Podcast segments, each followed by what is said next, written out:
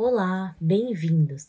Eu sou Letícia e estou aqui no projeto No Caminho para tratar das mulheres da Bíblia. E hoje falaremos de Rebeca. A sua história está descrita no livro de Gênesis, do capítulo 24 ao 27. Nos episódios anteriores, nós aprendemos sobre o chamado de Abraão e Sara, a quem Deus deu o filho da promessa, Isaac. Bom, agora a gente vai voltar um pouquinho nessa história para falar da mulher que veio a ser esposa de Isaac, Rebeca. Certamente ela entra como protagonista junto com Isaac e ela assume um papel de destaque na narrativa.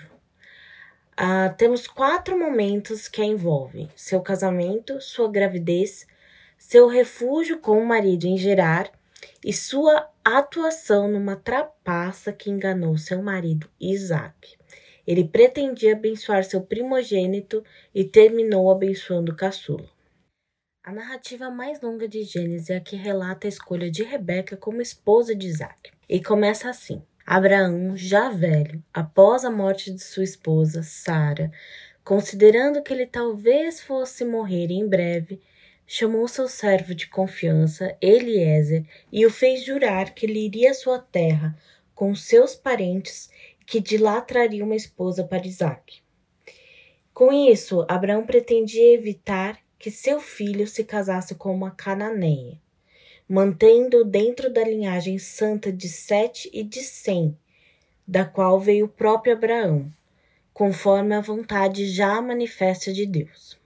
Caso na terra de Abraão, aquela terra anterior, Padan Aram, não houvesse mulher disponível ou ela se recusasse a ir com Eliezer, como o próprio Eliezer cogitou, ele estaria livre do juramento. No entanto, Abraão explicitamente lhe ordena que ele não deveria levar Isaac para lá, pois de lá o Senhor tirou Abraão com a promessa de terra e descendência. Bem, como o servo cogita a possibilidade da moça se recusar a vir, a gente pode entender que Rebeca ou sua família poderiam negar, que essa não era uma ação assim tão comum, ou ao menos era possível que, sem conhecer o noivo pessoalmente, como era o caso, a, a pessoa pudesse negar, porque veja, ela casou confiando apenas na descrição e na palavra de um servo. Abraão não o acompanhou. Eliezer tomou dez camelos e parte dos bens de Abraão e partiu para a cidade do irmão de Abraão, Naor que havia ficado no ambiente urbano da Mesopotâmia, na cidade de Padan Aram. O irmão de Abraão, Naor, foi o que ficou, que não acompanhou da Abraão em sua jornada de fé. Ao chegar na cidade, Eliezer, o servo, ele ficou de fora da cidade, junto a um poço, no horário em que as moças geralmente costumam tirar água para suas casas. E nesse momento, Eliezer orou ao Senhor, pedindo que a moça que lhe desse água quando ele o pedisse, e ainda oferecesse água a seus camelos, fosse escolhida. Que esse fosse um sinal de Deus para ele saber qual seria a moça escolhida.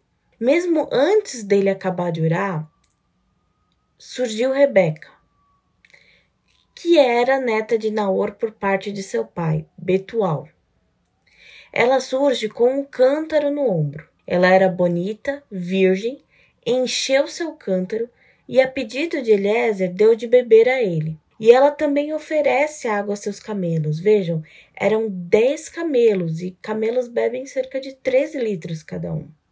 Então ela foi despejando água no bebedouro dos camelos reiteradas vezes até completar os mais de 100 litros de água necessários para eles beberem.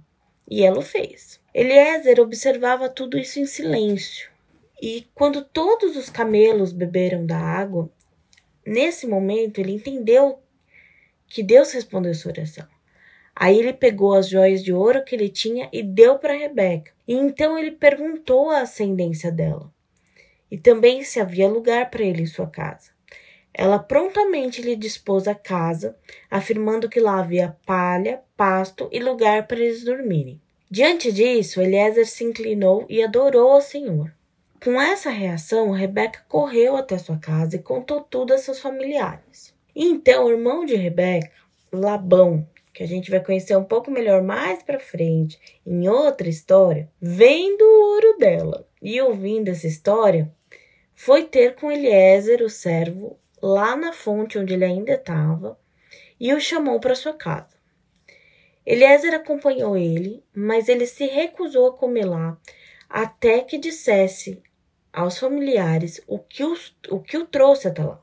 Ele explicou que ele veio da parte de Abrão, que Abrão havia enriquecido em sua trajetória e que faria de Isaac, seu filho temporão, da sua velhice, seu herdeiro.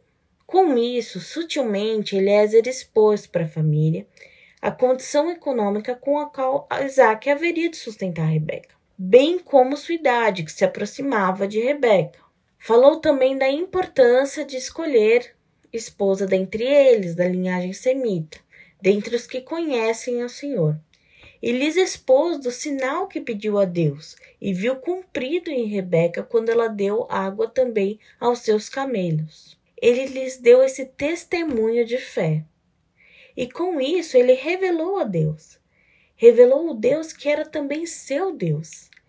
E isso também nos mostra que afinal ele recebeu sim de Deus um bom testemunho de Abraão e Sara. Bom, após tudo isso, Eliezer perguntou aos familiares se eles assentiam com o casamento, ao que Labão e, mais importante, seu pai, Betuel, concordaram, reconhecendo que tudo isso procedia do Senhor. E mais uma vez Eliezer adorou o Senhor prostrado em terra, e deu a Rebeca joias e vestidos, e ao seu pai e irmãos outros ricos presentes. Depois disso, eles comeram e beberam, e Eliezer passou lá a noite com sua caravana. Logo de madrugada ele se levantou e pediu para retornar ao seu senhor com Rebeca. Mas então a família pediu para ficar mais uns dias, dez dias na companhia dela, para desfrutar a presença dela. No entanto, Eliezer insistiu em partir imediatamente. Não me retenha. Provavelmente pela idade de Abraão, ele queria se assegurar que ele visse cumprido o feito que lhe designou. Então eles disseram: Ah, consulta a Rebeca, ela que vai decidir o que fazer. E aí perguntam a ela se ela queria partir com Eliezer. E ela respondeu sem relutar, de forma firme: Sim, isso revela a personalidade de Rebeca. Ela aqui respondeu com fé ao testemunho de fé que ouviu é o início dessa trajetória, uma trajetória da, de uma valorosa serva do Senhor. E ela partiu com eles e com sua ama, Débora, outras servas, e também teve a bênção de sua família, que lhe desejou descendência e a posse da cidade dos seus inimigos. Saiu do ambiente urbano ao campo, do conhecido ao desconhecido, sem sequer ter, até então, um marido conhecido ao seu lado. Ela não conheceu sua sogra, Sara, mas elas tinham muito em comum. Isaac tinha então 40 anos. Ele estava meditando no campo quando viu as caravanas de camelos chegar e foi ter com eles para saber do que se tratava. Ao ver Isaac, mesmo ao longe, Rebeca perguntou quem ele era.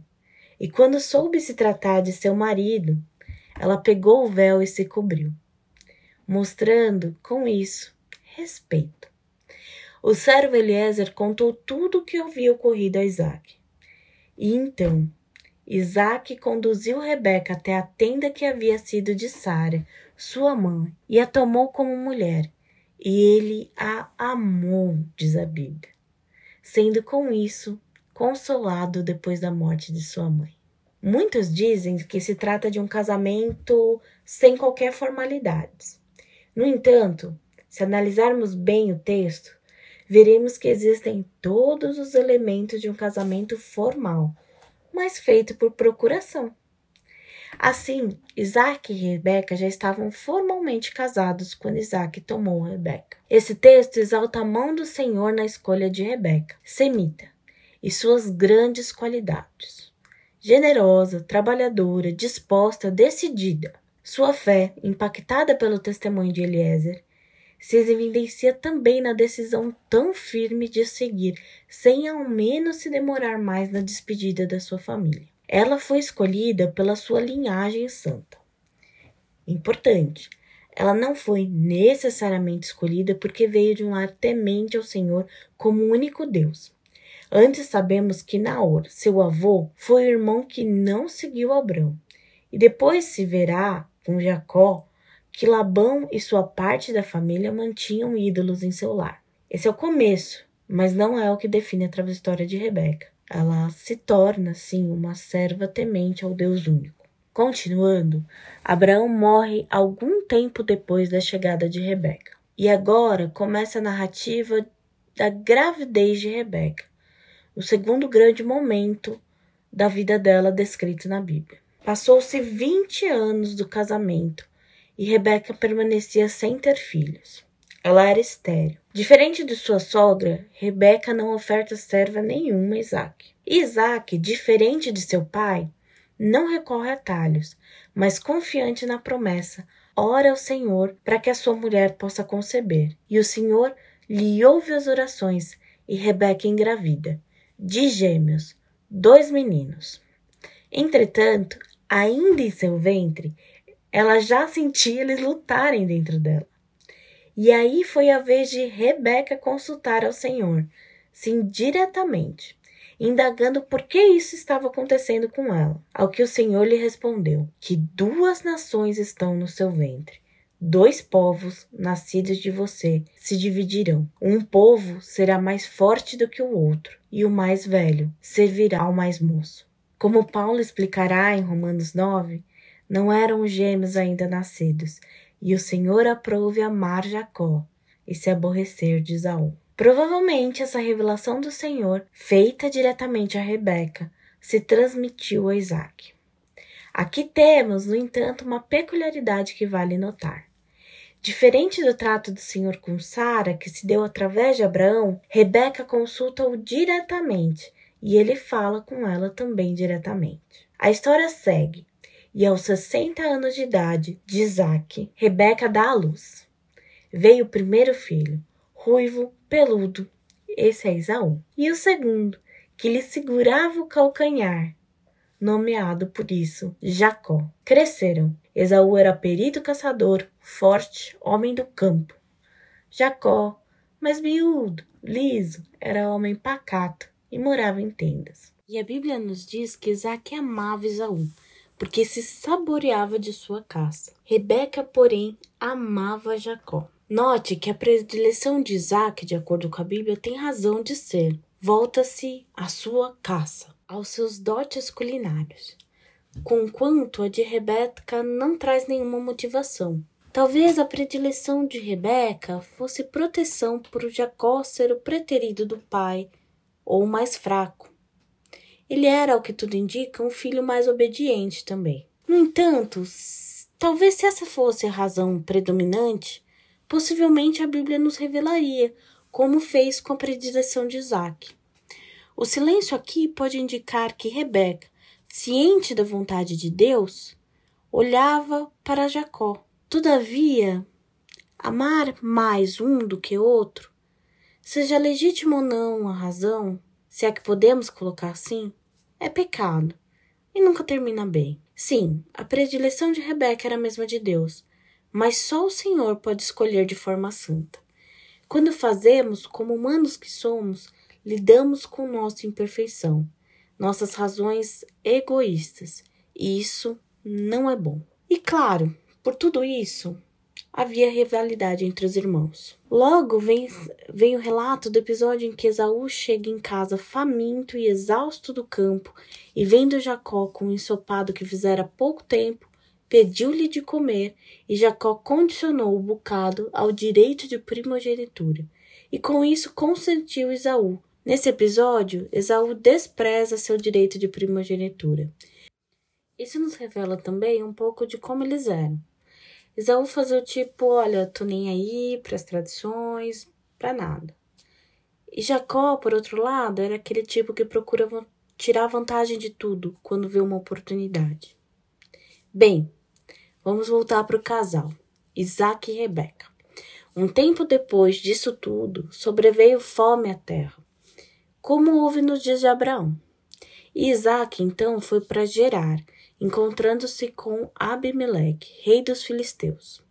O Senhor lhe apareceu naquela ocasião e o orientou a não ir ao Egito e permanecer na terra que ele lhe indicou, e o Senhor lhe assegurou que o abençoaria. Isaac então fica em Gerar. Passa o tempo, e quando lhe perguntam sobre Rebeca, ele, ele responde aos homens que ela era sua irmã, tal como seu pai havia feito com a sua mãe Sara. Mas isso ocorreu ainda antes de Isaac nascer. Tal como seu pai, ele tinha medo de dizer que Rebeca era sua mulher, porque receava que o matariam para ficar com ela, muito bonito que era. Não, como já dissemos, Isaac não presenciou seu pai Abraão mentir por duas vezes do mesmo modo que ele pelas mesmas razões. E não, certamente não é uma maldição hereditária ou algo assim. Mas sim, nós tendemos a ensinar nossos filhos muitas vezes nossos pecados. A raiz aqui é o receio da morte e uma certa, um certo pragmatismo na solução. A mentira, que desconsidera a provisão do Senhor. Talvez ele tenha presenciado isso em outros aspectos da vida de Abraão. E aí reproduziu. Triste, né? Mas o Senhor intervém. Depois de lá permanecer por algum tempo, o rei Abimeleque viu por uma janela Isaac acariciando Rebeca de uma forma que o casal faria. Então ele chamou Isaac e o confrontou por isso. Isaac logo confessou a mentira e a sua motivação, o seu receio de ser morto por ela. E Abimeleque, o rei, lhe repreende a atitude, dizendo que isso poderia trazer culpa para eles. E ele orienta o povo a não tocar Rebeca. A parte da mentira, que é muito triste, é bonito ver na Bíblia essa demonstração de carinho avivada pelo casal. Isso para nós é uma lição. Bem, Isaac enriqueceu e teve que sair de lá. A fome cessou e eles encontraram pouso em uma região próxima. E nesse lugar, aos 40 anos, Esaú tomou por esposa duas etéias, Judite, filha de Beri, e Basemate, filha de, filha de Elon. As duas se tornaram amargura de espírito para Isaac e para Rebeca. Mais um tempinho passou. Estando Isaac já cego pela velhice, chamou Esaú e lhe pediu para fazer uma comida com uma caça do campo, do jeito que ele gostava, para que então lhe desse a sua bênção. Já não cabia mais a Esaú o direito de primogenitura, mas seu pai o queria conceder sua bênção como tal. Em geral, esse ato era anunciado, publicado. No entanto, provavelmente Isaac o fez em secreto porque estava ciente da direção de Deus da primazia de Jacó. Mais que isso, ele estava ciente da preferência de Rebeca e ele sabia que ela não deixaria esquecer ou relevar essa direção que concedia Jacó primazia. No entanto, Rebeca escutou o que o Isaac propôs a Esaú e não confrontou como deveria ter feito, nem recorreu ao Senhor. Ao contrário, Rebeca resolveu agir com a astúcia que seu marido agiu. E aqui se inicia a narrativa da ultrapassa para tirar a bênção de Esaú. E nessa narrativa, de certa forma, ninguém é inocente. Existe uma astúcia equivocada já usada por Isaac que resolve abençoar o filho favorito secretamente, à revelia do que foi anunciado pelo Senhor. Existem também os erros de Rebeca, como veremos, e os erros dos filhos. Esaú já havia vendido seu direito e casado com quem não deveria.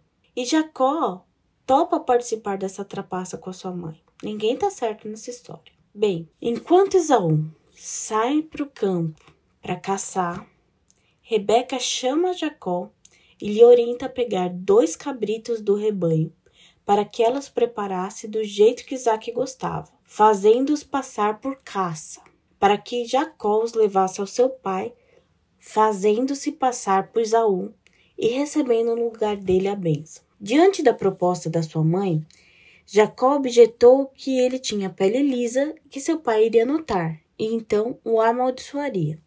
E Rebeca, então, insta com ele para que ele faça como ela lhe orientava, sob pena de cair nela a maldição que ele pudesse proferir. E com isso, Jacó consente. Ela pegou o assado, uma roupa de Esaú e colocou em Jacó.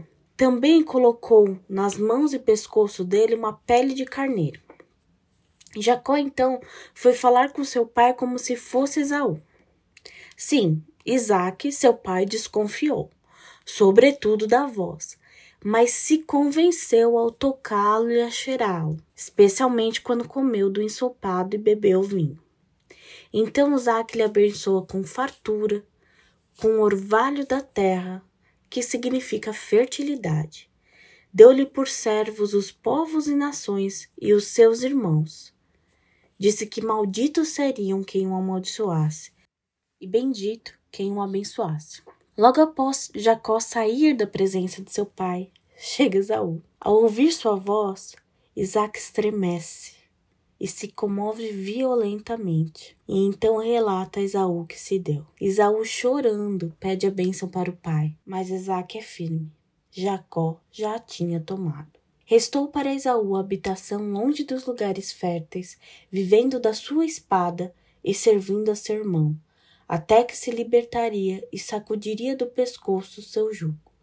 Nesse episódio triste, aprendemos o estrago da mentira, sim, mas também o valor da palavra de um servo do Senhor. Isaac não se desdiz, e o que ele disse acontece. O furto da bênção fez com que Esaú odiasse a Jacó e planejasse mesmo matá-lo assim que seu pai falecesse. Rebeca, que era bem antenada e informada, ficou sabendo das intenções de Esaú, e então orientou Jacó a passar um tempo com seu irmão Labão, tensionando chamá-lo de volta assim que a ira de Esaú cessasse, pois não suportaria, em suas próprias palavras, perder os dois filhos ao mesmo tempo. Ora, parece que com essa afirmação Rebeca expôs uma relação quebrada com Esaú. É bem provável que ele intuiu a participação de Rebeca nessa trapaça e que isso impactou de uma forma muito negativa sua relação com a sua mãe, que já estava amargada por suas esposas, ao ponto de Rebeca sentir e dizer que o perdeu. Diante do receio que Isaú matasse Jacó, Rebeca pede a Isaac que envie Jacó para Padan Aram, junto ao seu irmão, para que lá ele achasse esposa dentre as semitas diferente de Isaú. Isso pretendeu ser uma desculpa para convencer Isaac a despedi-lo. E Isaac o despede para essa viagem, despede a Jacó, sob o que era então um pretexto, a busca de uma esposa entre as filhas de Labão. E Isaac lhe rosga as bênçãos de Deus nessa empreitada, as bênçãos de Abrão, as bênçãos de descendência, ele menciona. Ao ouvir isso, por rebeldia, para afrontar seus pais, Esaú tomou ainda mais uma esposa, agora da casa de Ismael, o que só revela o quanto ele estava magoado. Esse trecho é a última menção a Rebeca. Sua vida foi enfatizada. Sim, foi protagonista, mas a sua morte, excepcionalmente, não está descrita na Bíblia.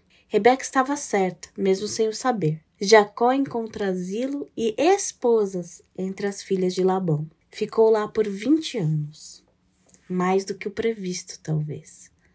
Retornou para sua terra, viu seu irmão Isaú e pôde ver seu pai Isaac antes de morrer. Ficou com a serva de sua mãe, Débora, até que a serva morresse. A Bíblia menciona sua morte. Mas nunca mais viu sua mãe, Rebeca. O preço da trapaça foi que, para proteger seu filho amado, Rebeca ficou sem ele. Ela poderia, ela deveria ter recorrido a Deus e não tentado resolver nas suas próprias forças. Como pecamos, como assim o fazemos? Restou a Rebeca a companhia do filho que sentia perdido pela mágoa que dela trouxe, e das três noras que foram seu amargor. Talvez a maldição tenha mesmo caído sobre ela, como ela disse. Uma pena que seu último registro seja sua grande falha. No entanto, em vida, a bela Rebeca nos ensina a firmeza da fé de uma mulher generosa e disposta, uma protagonista a quem Deus atendeu a oração de forma direta. E esse Deus lhe deu descendência, da qual veio Cristo, e nele, por ele, para ele nós. Glória a Deus por isso.